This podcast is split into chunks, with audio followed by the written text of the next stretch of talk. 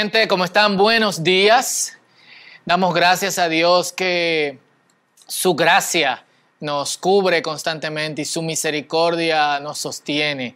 Y eh, creo que es motivo de que constantemente le alabemos y por qué no lo hagamos con pila como lo hacemos aquí en el círculo. Y bueno, este es probablemente uno de nuestros últimos cultos totalmente virtual casi nos acercamos a una fecha donde probablemente estemos eh, presencial, aunque continuaremos con cierta presencia eh, virtual.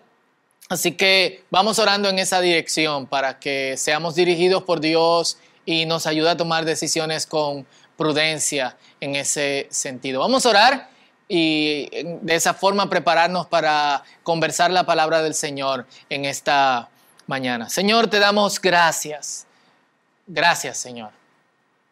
Te alabamos y, lo hacemos con, con el interior lleno de alegría y eso que se refleje fuera por todo lo que tú haces, por lo que has hecho y por lo que harás.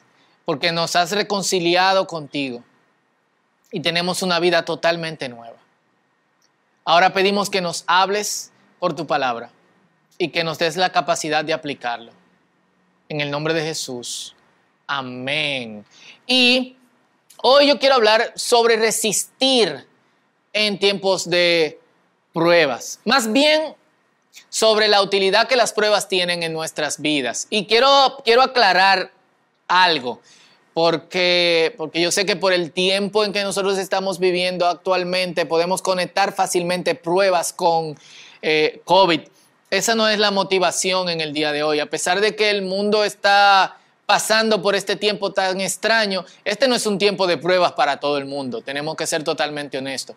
El mundo está en una crisis mundial, valga la redundancia por todo lo mundo, que, eh, por todo lo, que he usado la palabra mundo, pero siendo totalmente honesto, no es eh, una prueba para todo el mundo. Así que algunas personas están pasando por un tiempo difícil, otras se están reinventando y están saliendo de un tiempo difícil, otras personas la han pasado bien hasta, eh, hasta ahora y por ahí andan dándonos su, forma, su fórmula en live por Instagram, bueno, en coro, pero bueno.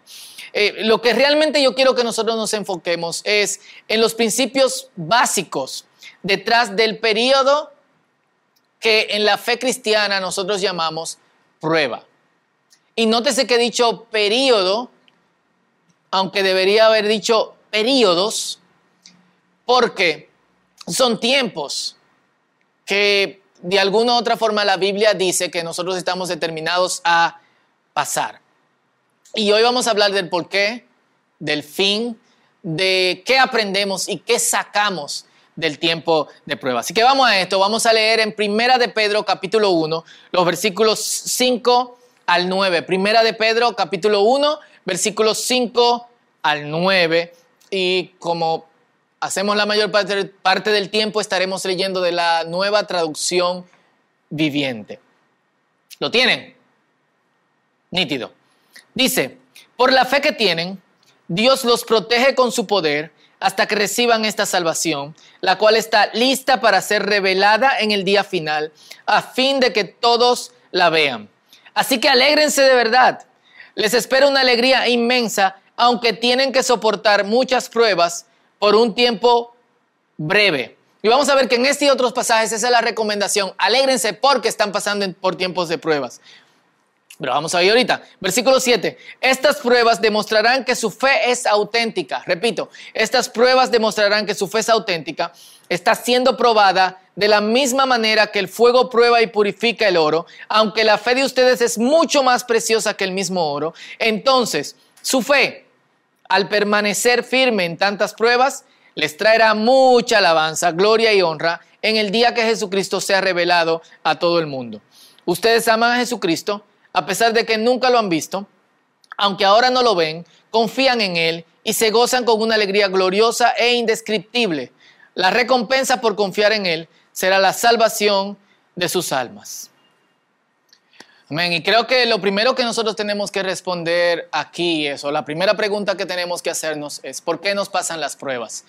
Y el pasaje dice claramente que las pruebas nos pasan para ver si nuestra fe es auténtica. En otras palabras, para ver de qué material nosotros estamos eh, hechos. Y para poner un ejemplo sobre, sobre esto, aquí hay dos jarros con, eh, con agua, perfectos para darse una hartura de Coca-Cola en una noche de películas, y dos tiras, mismo color, aparentemente igual, que es lo que usualmente nosotros reflejamos cuando vamos eh, por ahí, cuando ves un grupo de cristianos, simplemente estás viendo un grupo de cristianos. Lo que realmente dice qué hay dentro o de qué está hecho, porque realmente las pruebas demuestran esto por fuera.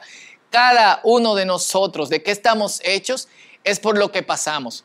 Y se evidencia perfectamente al entrar cada uno de estos materiales en el agua. Hay un material que al darle vueltas permanece igual, no pierde el color, el agua permanece de la misma manera, pero hay otro material que al darle vueltas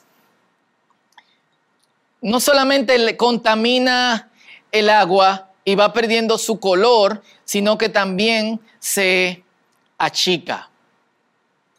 Y es lo que definitivamente hace la prueba con nosotros cuando nuestra fe no es del material o no estamos hechos del material que, tenemos que estar hechos o nuestra fe no está todavía donde debe estar. De hecho, si permanecemos más en ese tiempo de pruebas, hasta puede desintegrarnos. Sin embargo, otros que, han crecido y que han eh, madurado en su fe, el tema de la madurez ha eh, abundado en estos días, a pesar de que pasan por el mismo proceso, son rotados de la misma forma que la otra persona, del otro material y de la otra fe, son también rotados, se mojan, pero el agua no se ha llevado nada de lo que tienen.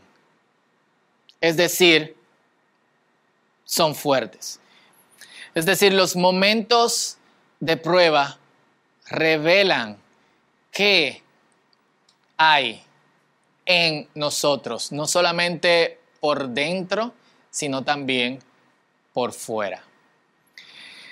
La fe es un elemento esencial para crecer y es por eso que se debe probar. Y tenemos lo que llamamos pasos de fe, que son situaciones en las que caminamos no en base a nuestras habilidades, ni en base a nuestra propia fuerza, ni siquiera en base al conocimiento de lo que viene, porque no sabemos, sino totalmente confiados en Dios. ¿Por qué? Porque el resultado del camino es incierto. Para ser honesto, cada paso del creyente tiene que ser en fe, cada paso del creyente en Cristo, porque hay creyentes en miles de cosas. Cada paso del creyente en Cristo tiene que ser en fe. Pero mantengamos la metáfora de pasos de fe para momentos específicos. Y lo nuevo es improbable, y más lo nuevo de Dios. Cuando, cuando se trata de lo nuevo de Dios, tenemos que admitirlo, si, muchas personas lo expresaran y lo dijeran, da miedo. Así que nos acomodamos, entendemos que estamos bien, nos ponemos en modo sobreviviente, eh, como, como hemos dicho antes, o de tratar de que es una especie de pereza espiritual, entonces algo tiene que darnos un empujoncito o un empujonzazo, de modo que podemos entrar, que podamos entrar. Porque a veces la madurez cristiana no es algo a lo que nosotros queramos ir. Por tanto, Dios permite las pruebas de modo que sea un proceso al que nosotros entremos aunque sea eh, involuntariamente. Yo sé que esto puede sonar eh, eh, controversial. Quizás nunca tienes hecho esta pregunta, pero debemos de hacerlo ahora. ¿Quién necesita que se pruebe la calidad de la fe? ¿Tú o Dios? Lo repito, ¿quién necesita que se pruebe la calidad de la fe? ¿Tú o Dios? Si Dios es omnisciente, eso es que lo sabe todo, y lo es, y nosotros somos personas que tenemos un conocimiento finito, es decir, limitado. Solamente conocemos en parte de absolutamente todo. Hay gente que ni siquiera se conocen completamente eh, a ellos. Y lo somos. Entonces, Dios no necesita llegar a conocer o saber o tener detalles de cuál es eh, la calidad del material de nuestra fe, porque lo sabe. Entonces, quienes necesitan saber de qué material están hechos somos nosotros, porque algunas veces nos creemos la gran cosa, nos creemos el gran héroe espiritual, nos creemos el que está rompiendo eh, todas las cuestiones y todo lo monstruo del universo cristiano para finalmente derrumbarnos con cualquier disparate. Y es en los momentos de prueba en que nosotros nos damos cuenta de eso. Y cuando pasas la prueba te das cuenta de dos cosas. Uno, que con fe en Dios todo es atravesable. Y dos, la otra cosa que, la que te puedes dar cuenta es que necesitas crecer en fe. Y que como reaccionaste a ese momento específico no era la forma en que tú deberías reaccionar. Así que te preparas para que en el próximo momento puedas tener el material que se necesita para pasarlo. Por eso es que nosotros necesitamos saber de qué material estamos hechos. Y la pregunta siguiente sería, ¿podemos cambiar de material? Por supuesto. Si, si, si cada uno es probado de modo que se sepa si su fe es auténtica o si su fe es resistente, significa que al nosotros saber tenemos que responder a esa información. Y la forma en que nosotros respondemos es creciendo. ¿Cómo podemos crecer? Eso requiere una nueva vida de oración. Y da mucha pena que muchas personas, a pesar de eh, eh, pasar exitosamente muchos momentos de prueba, vuelven atrás. El, el, haber pasado requiere que nosotros nos metamos en otra estructura de oración. Dos, una conexión viva con las escrituras. De hecho, una de las formas más efectivas de vencer tiempos de tentación y tiempos de, prueba que vemos evidente en las escrituras, inclusive en la misma tentación de Jesús, es la palabra. Cada vez que el diablo intentaba eh, eh, tentar a Jesús con algo, la forma en que Jesús le respondía era con la palabra. Y el diablo trataba de alguna otra forma de cambiar la hermenéutica de, de lo que la palabra decía y darle una interpretación loquísima y Jesús le respondía otra vez con la palabra. Así que la palabra se transforma en un instrumento de defensa y de ataque. A, propósito de lo que hablaba JJ la semana pasada, en los momentos de prueba, imprescindible. Y tercero, permanencia. Oración, conexión con las escrituras, permanencia. Si nuestra vida de oración es reducida, si nuestro contacto con las escrituras es el, eh, el necesario. Y si tambaleamos constantemente, lamentablemente seguiremos estando o teniendo la misma consistencia, manejándonos con el mismo material. Así que estas tres cosas son imprescindibles. Y, y, me gustaría hablar a tu corazón hoy porque mi intención con todo esto es que, y, la intención de todos los que trabajamos arduamente para que eh, el círculo se mantenga unido como comunidad y podamos brindarte estos servicios virtuales y cada cosa que pasa durante la semana, es que podamos crecer en el Señor. Es que tú tengas herramientas que te ayuden a poder mantenerte firme, a estar enraizado. Así que quiero hablarte y decirte, Vamos a aumentar nuestros tiempos de oración. Vamos a ver la palabra con mayor seriedad. Vamos a memorizarla de modo tal que nuestros pensamientos puedan ser enfocados a la palabra cuando se tornen hacia lo negativo. Y vamos a permanecer en el Señor como hemos dicho todo este tiempo. Y esto es importante, ¿por qué? Y esta es la, próxima, la próxima pregunta. ¿Qué obtengo de las pruebas? ¿Qué obtengo del tiempo en el que el sufrimiento y el dolor son constantes? Como modo de saber de qué material estoy hecho para yo poder crecer en mi fe y crecer como creyente, madurar. Las cartas de Romanos y de Santiago en el Nuevo Testamento nos dan detalles sobre esto. Vamos con Romanos capítulo 5, versículos 3 al 5. Dice, también nos alegramos al enfrentar pruebas y dificultades y esto está loquísimo. Es como lo que dice Primera de Pedro, pero mucho más loco nos alegramos al enfrentar pruebas y dificultades. ¿Cómo así? ¿Quién dice, eh, ah, estoy pasando por pruebas? Conozco a nadie así. ¿Deberíamos preocuparnos? Sí. Porque mientras sigamos leyendo en, en, Romanos nos vamos a dar cuenta que al no alegrarnos cuando sabemos, porque hay tiempos difíciles que no son pruebas, pero cuando sabemos que el tiempo difícil es para probar nuestra fe, nos vamos a alegrar porque sabemos que va a salir de eso. Y esto es lo que dice. También nos alegramos al enfrentar pruebas y dificultades porque sabemos que nos ayudan a desarrollar resistencia. Y la resistencia desarrolla firmeza de carácter. Y el carácter fortalece nuestra esperanza segura de salvación. Y esa esperanza no acabará en desilusión, pues sabemos con cuánta ternura nos ama Dios, porque nos ha dado el Espíritu Santo para llenar nuestro corazón con su amor. Romano nos dice que hay cuatro cosas que nosotros obtenemos de los momentos de prueba y por eso nos alegramos. Resistencia ¿Quién no quiere ser más resistente? Carácter. ¿Quién, está, quién no está cansado de caer constantemente? De desbaratarse cada vez que viene un tiempo eh, tormentuoso. De de, cometer los mismos eh, errores. En pruebas nosotros nos manejamos de modo tal que nuestro material crece y ese material crece en carácter. Tercero, fortaleza. Y cuarto, esperanza que no acaba en desilusión. Resistencia, carácter, fortaleza y esperanza. Y aquí tengo que dar un detalle importante que quizás muchos de nosotros sabemos. Hasta que no pase las pruebas, la prueba, vas a seguir en la prueba. Probablemente salgas por un tiempo, porque como veremos más adelante, Dios no va a poner sobre tus hombros algo que no, vas a, que no puedas resistir, pero nuevamente vas a entrar hasta que digas, ok, esto es una prueba, perfecto, vamos a darle, vamos a atravesar este desierto. Santiago añade otros más. En el capítulo 1 del 2 al 4 dice, hermanos míos, considérense muy dichosos cuando estén pasando por diversas pruebas. Bien saben que cuando su fe es puesta a prueba, produce paciencia. Pero procuren que la paciencia complete su obra para que sean perfectos y cabales sin que les falte nada. Entonces él añade resistencia, carácter, fortaleza y esperanza, paciencia y perfección.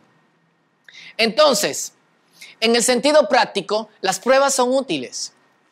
Rechazar o resistir la prueba lo que hace es que atrasa nuestro, nuestras vidas como, como creyentes. Y no me malinterpretes, dolor es dolor y sufrimiento es sufrimiento. Aún quienes tienen la capacidad de alegrarse en las pruebas saben que la cuestión no es fácil, es sumamente difícil. Pero Primera de Corintios 10:13 nos dice, confirmando lo que les dije anteriormente, Dios es fiel, no permitirá que la tentación sea mayor de lo que puedan soportar. Cuando sean tentados, Él les mostrará una salida para que puedan resistir. Para los puristas de la hermenéutica quizás digan, eso se refiere a la tentación.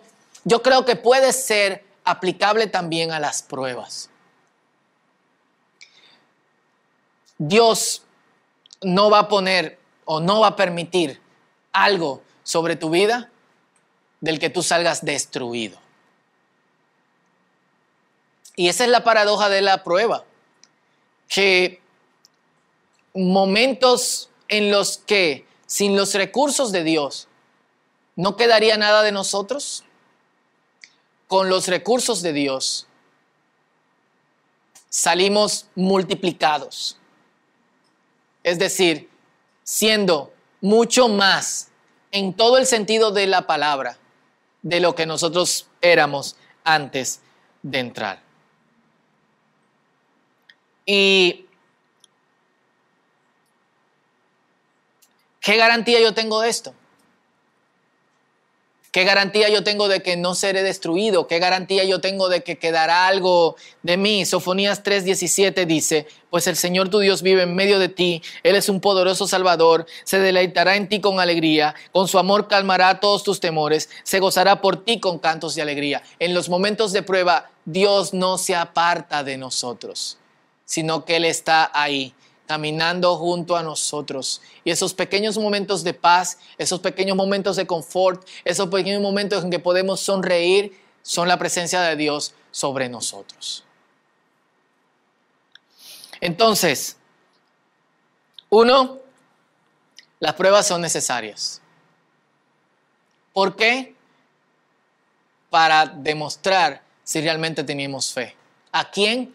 A nosotros mismos, para que no nos engañemos y decidamos dar los pasos que tenemos que dar. ¿Cuáles son los pasos que tenemos que dar? Este lugar tengo que atravesarlo.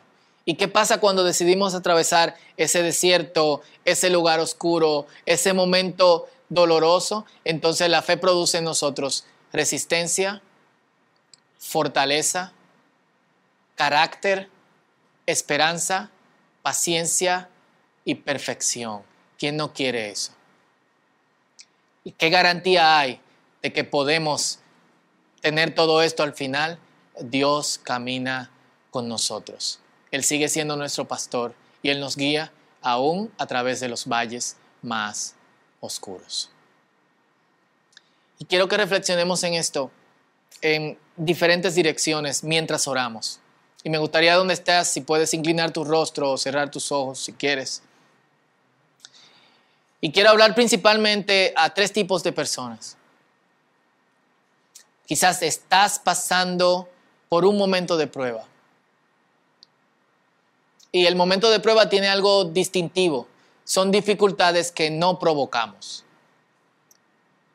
Hay momentos que por decisiones, por malas decisiones que tomamos, por nuestros problemas de carácter o por pasos que damos que no debimos dar, pasamos por momentos difíciles, eso no es prueba, mi hermano. Eso es, actuarte irresponsablemente, estás cosechando lo que sembraste con tus actos. La prueba tiene el distintivo que son situaciones difíciles que no provocábamos, que no provocamos y que no esperábamos. Si estás pasando por ahí y eres del tipo que solamente le está mirando el lado negativo, me gustaría que pienses en lo que hemos hablado y medites en estas tres palabras. Ríndete en Dios. Estas tres más. Suéltate a Dios. En las manos del Señor si eres del tipo de persona que evita la prueba y prefiere alejarse sabiendo que es un tiempo que necesitas pasar, porque el Señor te está eh, eh, empujando al crecimiento como creyente. No retrases más. No retrases más porque al retrasar también estás atrasando el propósito específico que Dios tiene contigo.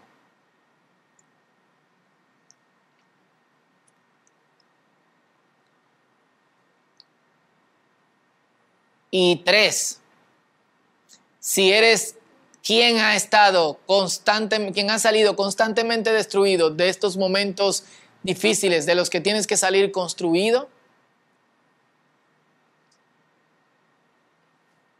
tienes que pasarlo. Entonces es tiempo también de soltarte y rendirte en las manos de Dios. Así que con esas tres tipos de personas en mente, que puede ser cualquiera de de ustedes, cualquiera de nosotros. Me gustaría que meditemos un poco y si tú eres uno de estos tres, pienses, medites. Quizás eres un cuarto, el que nunca ha pasado por un tiempo de prueba, no lo ha visto, todo es colores rosa en tu vida y está chulo eso. Y la oración quizás debe ser, Señor, ayúdame a que cuando vengan estos momentos yo pueda caminar a través de ellos con alegría. Vamos a tomarnos un tiempo y cada uno orar en su eh, eh, experiencia eh, específica y luego yo cierro en oración. Este es tu tiempo con Dios.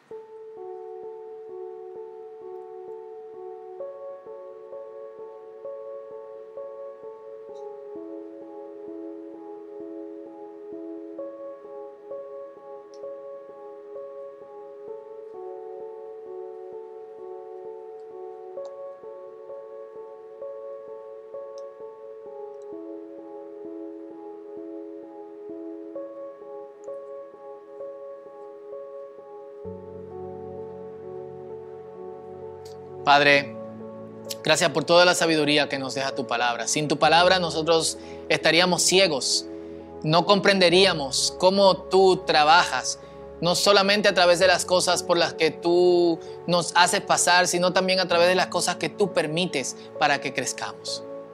Y todas estas semanas hemos estado hablando de madurez, de madurez, de crecer, de unidad, pero eh, eh, quizás hemos puesto a un lado este elemento esencial que es van a ser probados. Recuerdo ese pasaje en que, le dices eh, a Pedro, Pedro, Satanás ha pedido zarandearte como se, como se, se, zarandea el trigo, como se cuela el trigo. Y yo estoy orando de que tu fe no falte. Estabas diciendo a Pedro, vas a entrar en un tiempo de prueba, sé fuerte. Y es lo mismo que nos dices a cada uno de nosotros. Y por eso yo te pido por estas, estas cuatro tipo de personas específicos. Quizás hay más, pero son los que, los que ahora mismo hemos tratado. Y junto a esto, quienes ahora mismo están atravesando un tiempo de prueba fuerte, por diferentes circunstancias que pueden incluir lo que estamos, lo que está sucediendo con el mundo ahora. ¿O no? Y pido eh, sobre todo, Señor, aparte de lo que han meditado y orado personalmente, que les muestres que estás ahí. Y que como has hecho con algunos de nosotros, incluyéndome a mí, en momentos muy difíciles, pon tu mano sobre sus hombros y diles como me has dicho y como le has, dicho a otros que seguro no están escuchando hoy. Dale, vamos a través de esto. Yo estoy contigo, yo no te voy a dejar. Tú puedes salir de esto. Yo sé que sí. Y que mientras pasamos por estos tiempos, nos convirtamos en la clase de gente que tú quieres que seamos. Ayúdanos a no ignorarlos y a saber que es parte de la ruta que nos lleva hacia ti, del camino estrecho, hacia la puerta angosta. Toda gloria y toda honra es para ti, Señor, en el nombre de Jesús. Amén.